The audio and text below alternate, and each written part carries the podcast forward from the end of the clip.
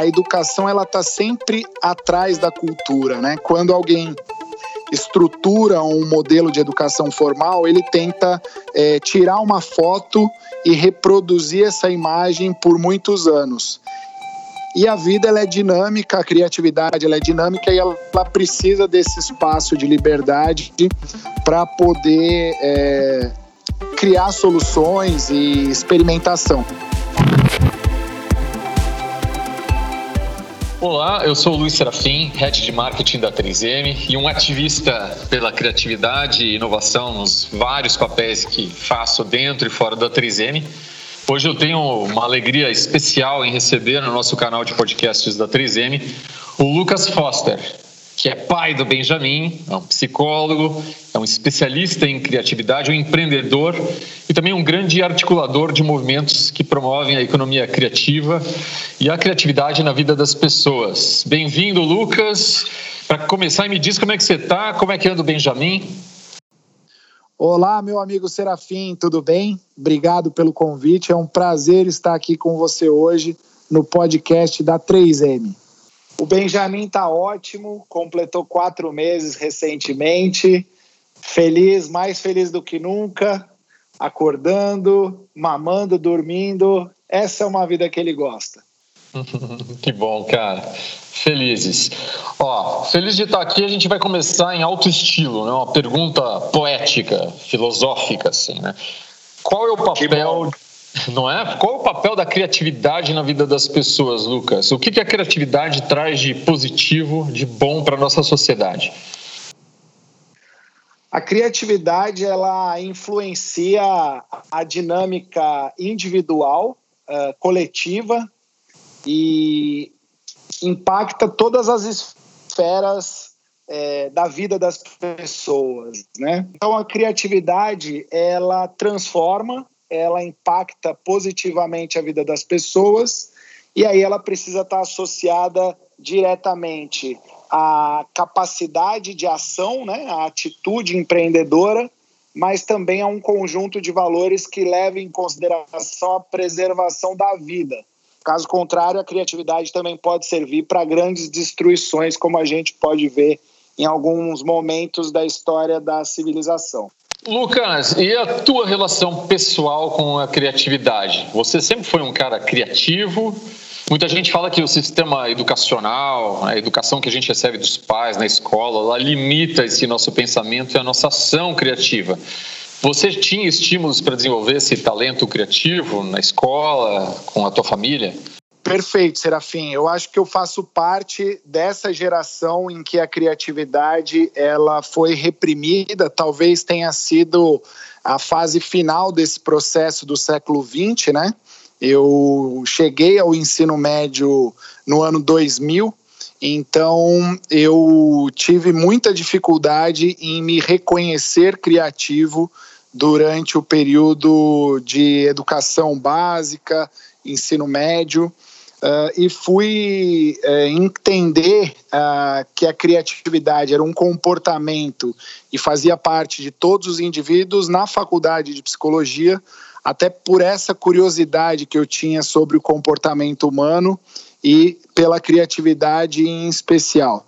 Então, eh, eu concordo com uma série de pensadores que falam sobre as instituições como lugares de é, conservadorismo de certa forma, porque a educação ela está sempre atrás da cultura, né? Quando alguém estrutura um modelo de educação formal, ele tenta é, tirar uma foto e reproduzir essa imagem por muitos anos. E a vida ela é dinâmica, a criatividade ela é dinâmica e ela, precisa desse espaço de liberdade para poder é, criar soluções e experimentação.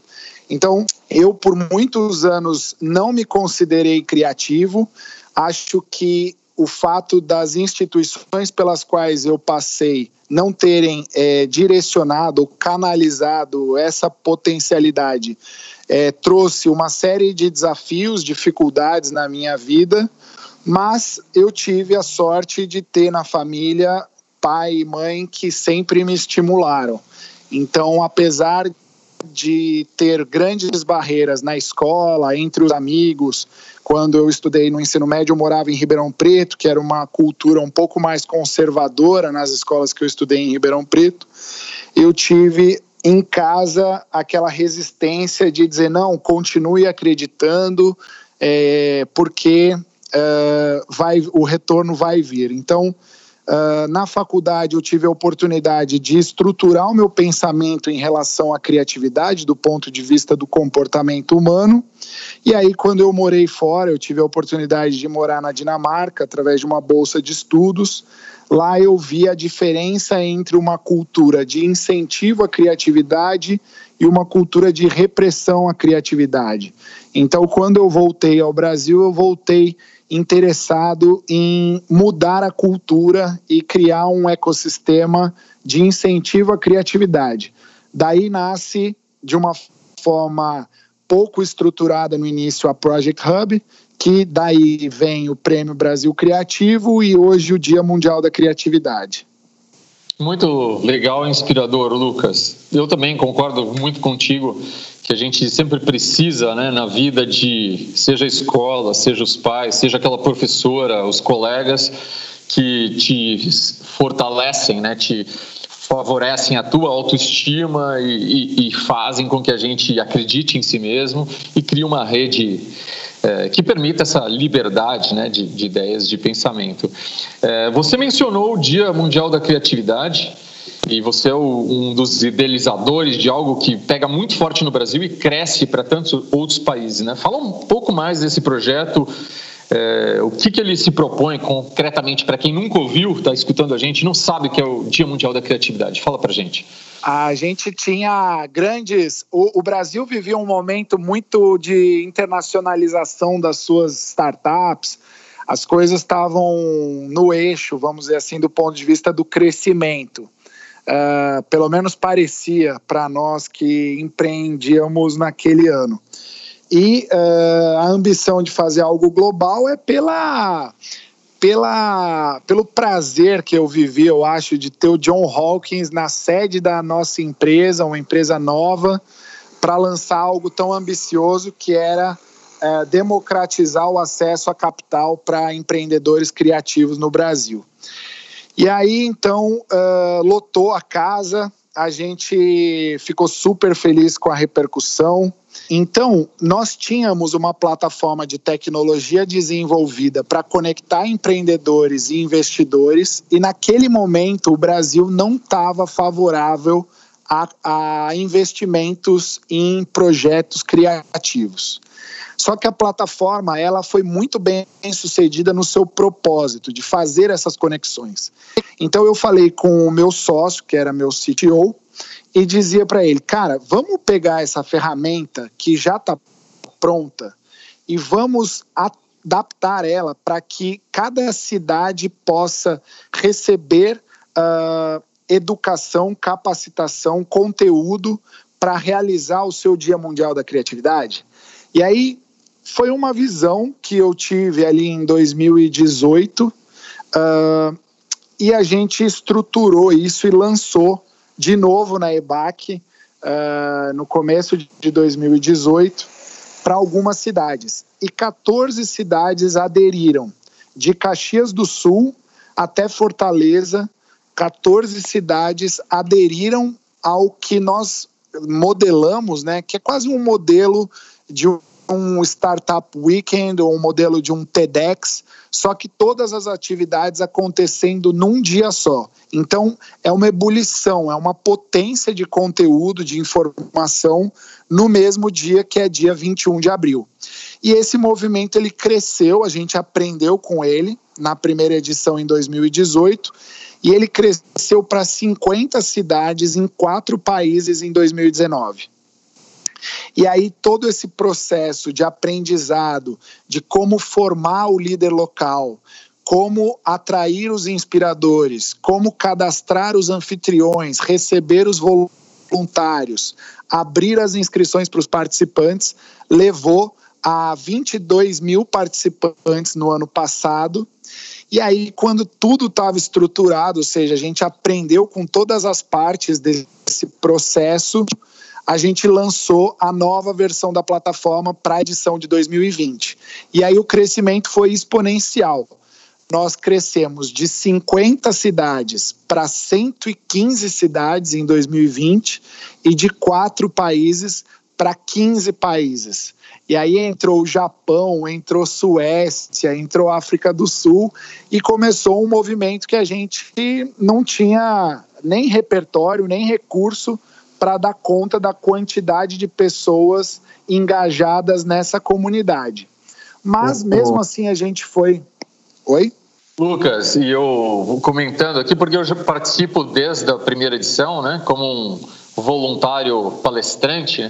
Primeiro, uma Sim. coisa, para quem nunca foi, como quem nunca foi num, num TED, num TEDx, por exemplo, para gravar, quem nunca foi num dia do né, Mundial da Criatividade, é uma coisa fantástica, porque você vê aquela coisa de propósito humano é, desinteressado, muito, muito voluntário, né? Seja quem abre o seu próprio espaço, o seu centro cultural, a sua startup, seu hub ali para receber as pessoas, quem vai lá e organiza, os palestrantes. A 3M, obviamente, entrou nessa, a gente foi anfitrião e também organizou internamente dentro. É uma coisa maravilhosa que você tem fé na humanidade, né, cara? Uma coisa coletiva, de propósito, muito bonita e, e que leva tanto conteúdo diverso para inspirar as pessoas, né? E eu te perguntar uma coisa, assim, no, no ano de 2020 a gente tem um, uma situação especial, né? Já que o Dia Mundial sempre pre, sempre acabou prevendo eventos presenciais, ao vivo, né? Em cores, calor humano, assim. Sim.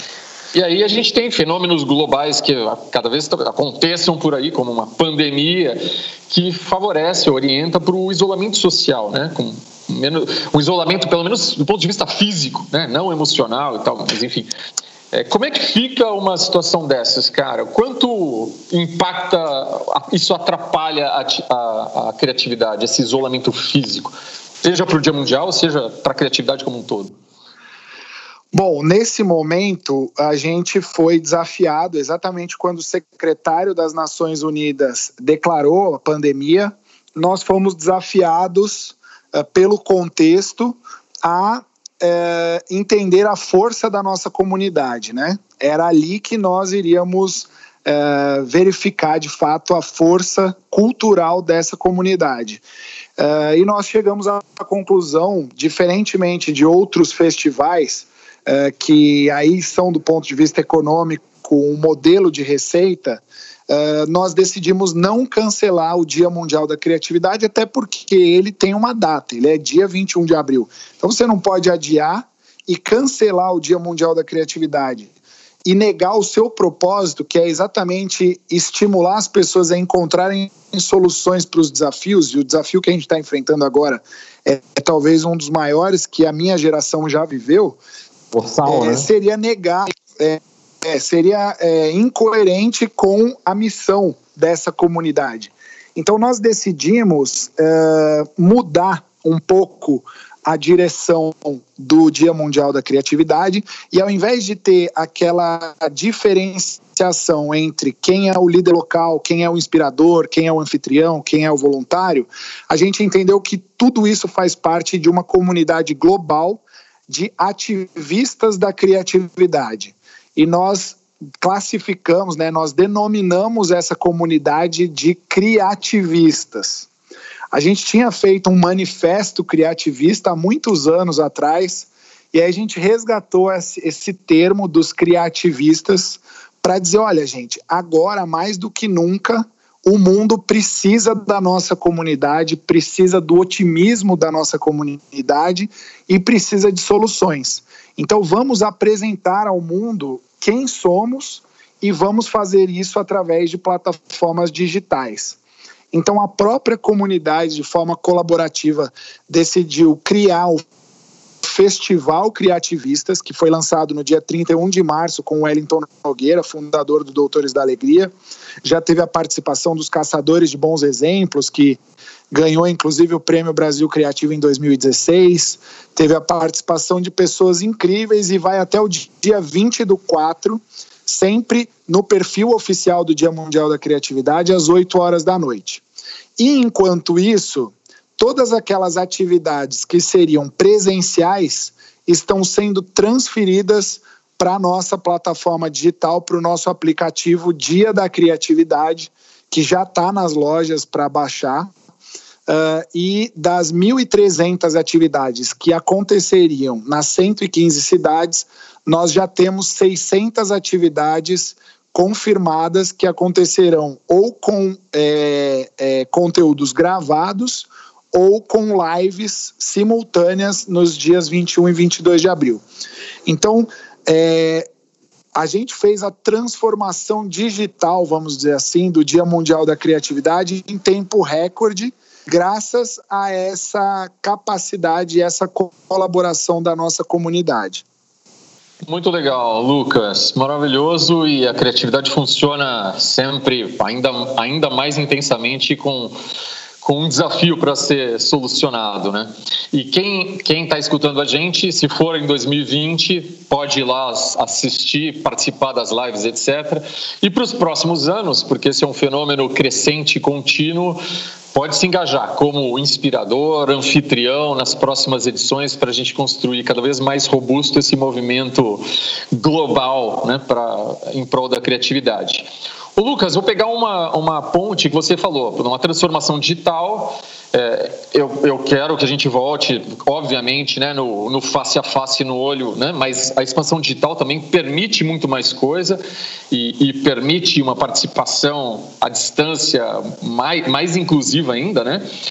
Eu ia perguntar sobre esse ponto de vista digital, cara. Eu, eu gosto de ter o, o, o viés budista ali, né, de olhar o caminho do, do meio e ver uma, uma investigação apreciativa das coisas, né? Me fala aí, o que, você acha? O mundo digital, ele contribui para a criatividade, para a colaboração, para inspirar as pessoas? O mundo digital, ele permitiu acesso à informação como nunca antes é, e ele permitiu a, a, a criação da primeira sociedade em rede. Eu acredito que se não houvesse uh, a solução digital nesse momento de pandemia, a dor e o sofrimento da humanidade estaria sendo muito maior. Então, uh, de certa forma, uh, o que nós estamos vivendo hoje é um redescobrimento do valor da tecnologia e do digital para promover conexões, construir comunidades. Então, eu, por exemplo, conversei com a minha família uh, e eu tenho 10 tias do lado da minha mãe. E todas elas já estão no grupo de risco, vamos dizer assim.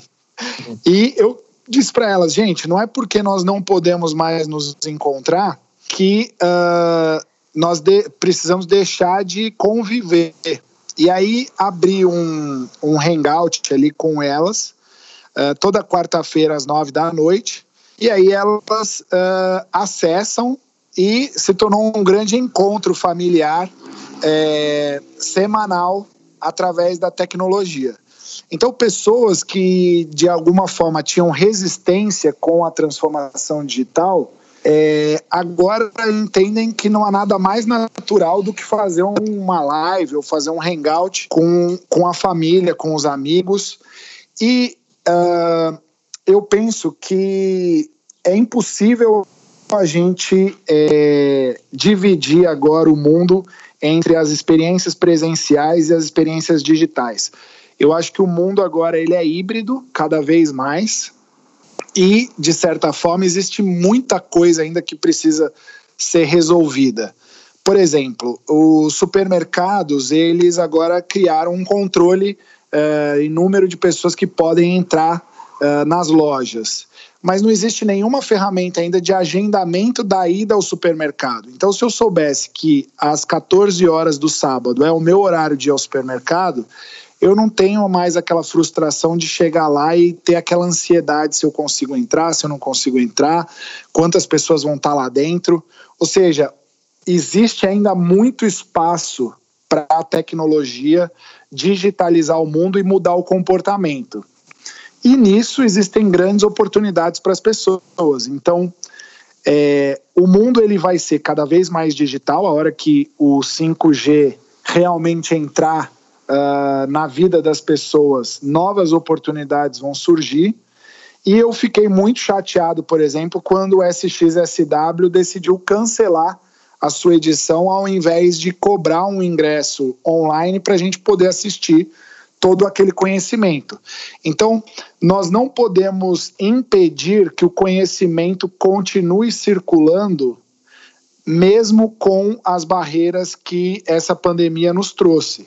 A tecnologia ela permite que o conhecimento continue circulando, que as conexões continuem sendo geradas, e isso é matéria-prima para a criatividade.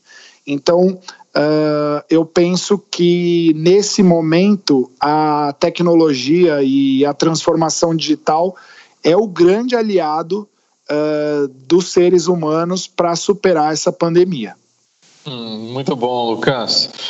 O meu amigo, você comentou também sobre o Prêmio Brasil Criativo, né? Nem todo mundo Sim. conhece. Você é o idealizador desse prêmio que reconhece e valoriza os empreendedores da economia criativa brasileira em diversas categorias. A gente na 3M acreditou desde o primeiro minuto nesse projeto, né? E vem participando contigo nessas várias edições. Queria a tua opinião como uma pessoa que tem tanto contato, uma visão ampla no Brasil. Como é que você observa, e não mencionando a restrição momentânea né, de 2020 da pandemia, mas de uma forma ampla, a economia criativa do Brasil, essa energia criativa dos brasileiros nos maravilhosos projetos que a gente vê do interior de Alagoas, de Santa Catarina, de Amazonas. O que, que você me fala sobre essa o poder da economia criativa brasileira? Eu acredito muito no valor da economia criativa brasileira e ela tem um grande diferencial em relação aos outros países, que é a diversidade do povo brasileiro. Essa diversidade ela traz uma série de combinações possíveis e de soluções criativas, e a gente percebe isso nos vencedores do Prêmio Brasil Criativo. A 3M é uma grande parceira não só do Prêmio Brasil Criativo, mas também do Dia Mundial da Criatividade, porque ela acredita nessa cultura de incentivo à criatividade em todos os níveis. E a gente percebe isso no mapa de empreendimentos criativos espalhados pelo Brasil que participaram do Prêmio Brasil Criativo. E aí você tem, por exemplo, um dos vencedores, que é a Elo 7, que é uma plataforma que venceu a categoria de artesanato, que garante a milhares de famílias espalhadas pelo Brasil a continuarem gerando renda e consumindo, porque esses artesãos eles conseguem vender a sua mercadoria mesmo durante esse momento de pandemia, onde todas as feirinhas e todos os mercados artesanais estão fechados. Então, essa comunidade de empreendedores criativos brasileiros ela poderia servir de exemplo para inspirar não só novos empreendedores no país, mas eles poderiam servir de grande fonte de exportação, internacionalização de negócios e geração de renda. Não há dúvida que o acervo que nós temos nessas três edições do Prêmio Brasil Criativo é um grande banco de ideias que, se combinados, é capaz de criar soluções infinitas para diferentes problemas. Então, eu fico muito feliz de ver que o Prêmio Brasil Criativo é um retrato da economia criativa brasileira, que a economia criativa brasileira está dando uma resposta de resistência, de sobrevivência e de manutenção da geração de renda de milhares de famílias no país, mesmo diante de tantos desafios e, e de falta de políticas públicas de fomento a esse setor. Então, se a gente estava falando que a criatividade ela ela busca na restrição e na escassez mais é, entusiasmo para gerar inovação, com certeza a economia criativa está num excelente momento para criar as suas melhores soluções. E elas estão impactando positivamente a vida de pessoas, dos próprios empreendedores, gerando emprego e cada vez mais maduras do ponto de vista do ecossistema. Então, eu não tenho dúvidas que num futuro próximo, se nós encontrarmos um momento de fomento estratégico, de políticas públicas estratégicas para o desenvolvimento desse segmento, com certeza a gente tem chances de ser uma grande potência. Cara, muito legal te escutar. Parabéns pela tua iniciativa do prêmio, né? Com todas as dificuldades aí você construiu um, uma premiação que mostra né, com, com uma emoção. Quem, a gente convida, é um prêmio que acontece a cada dois anos agora, né? E, e putz, quem assiste isso consegue ver histórias emocionantes e absolutamente originais, né, de grande contribuição cultural e econômica e artística. É, é um grande show. E agradeço o seu reconhecimento pela 3M, que a gente não combinou, porque esse canal aqui, Lucas, você pode falar o que você quer, pode reclamar, pode. Assim, mas fico feliz, porque a gente tem essa identidade muito grande mesmo de pensamento em relação à criatividade, à colaboração, que é o ponto que eu falei lá atrás, em uma das tuas respostas, né? O estímulo que a gente tem dentro de casa, dos pais, das escolas, do professor, dos amigos e dos ambientes corporativos, né? que eles precisam, obviamente, criar uma situação favorável que as pessoas se expressem, criem, colaborem, né? Aí eu te pergunto, é, imagino que você faça isso na tua empresa, né, no Project Hub, com os teus times quando estão co-criando esses eventos, né? E, e, e, na tua vida, como é que é de colocar criatividade, cara? Até no café da manhã você faz coisas, ou é só os grandes problemas nacionais e mundiais que você joga a tua energia? Ou, né? Como é que são? Como é que é isso na vida prática tua? Primeira coisa, eu tento preservar uh, uma inteligência emocional uh, e separar um pouco o que eu vivo no dia a dia do escritório, agora do home office, com o momento que eu vou para dentro de casa conviver com a minha família. Então, é, eu tento sempre ter o um sorriso no rosto, sempre falar de coisa boa, e, e colocar a minha família para cima, né? E, e a gente aprende muito na vida e uma das coisas mais importantes que eu aprendi na vida foi a cultura Rieger.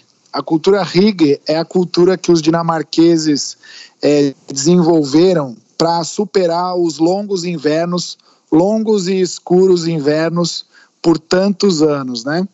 Uh, a Finlândia, a Dinamarca é, já foram consideradas muitas vezes os países mais felizes do mundo.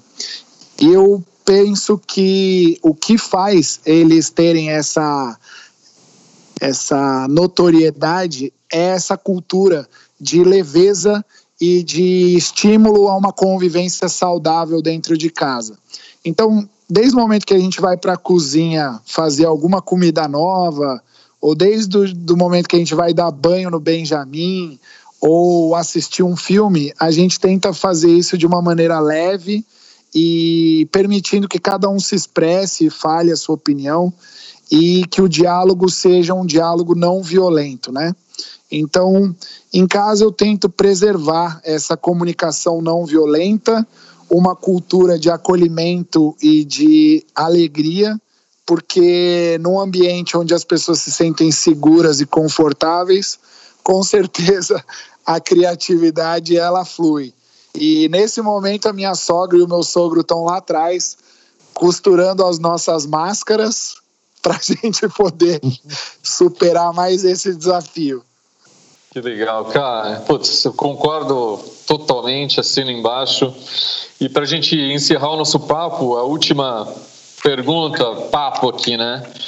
É, a mensagem que você pode deixar para quem escuta a gente, que tem aquela vontade de se reinventar, de trazer a criatividade para a sua vida, e como você que descobriu a duras penas em algum momento da tua vida que você era criativo e podia muita coisa, o que, que você pode ajudar a inspirar quem está nessa situação e precisa desabrochar? Bom, eu penso que a gente deve é, esperar menos, agir mais, é, com autoconhecimento, com alguns princípios claros do que nós queremos fazer com o nosso tempo, com a nossa energia. É, mas agora é um momento é, onde a gente tem que buscar a nossa segurança é, emocional, a nossa segurança física, a nossa segurança financeira e com certeza a criatividade ela pode nos ajudar nesse momento a nos adaptarmos mais rápido, a, a não ficar olhando o mundo do ponto de vista do medo, mas sim do, da inovação. Então, uh, eu diria para todos que eh, continuem acreditando no valor da criatividade, continuem tentando ser hoje melhores do que fomos ontem, amanhã melhores do que fomos hoje, porque só com essa com esse aprendizado contínuo e esse respeito aos nossos erros para que a gente possa fazer melhor amanhã que a gente vai superar esse grande desafio e colocar a criatividade como centro do nosso comportamento diário. A delícia de papo, Lucas. Parabéns por todas sua, as suas realizações, que além da inspiração teórica ali, etc., é um cara que faz né, e conecta redes que implementam a criatividade. Bom, eu conversei aqui com o Lucas Foster, um dos expoentes do movimento pela criatividade no Brasil, é, que reflete não só no nosso país, mas extravasa, transborda para o mundo. Lucas, só agradecer muitíssimo por tudo que você traz para o nosso país, compartilhando suas ideias, nos inspirando e realizando muita coisa. Desejo muita criatividade nos seus próximos passos. Beijo para você, para o Benjamin, para a tua família. Obrigado. Obrigado, Serafim. Grande beijo. Parabéns aí ao projeto Draft também. Vamos em frente. O 3MCast é realizado pelo Projeto Draft. Este episódio foi produzido pela Liza Meschini e por mim, Giovanna Riato.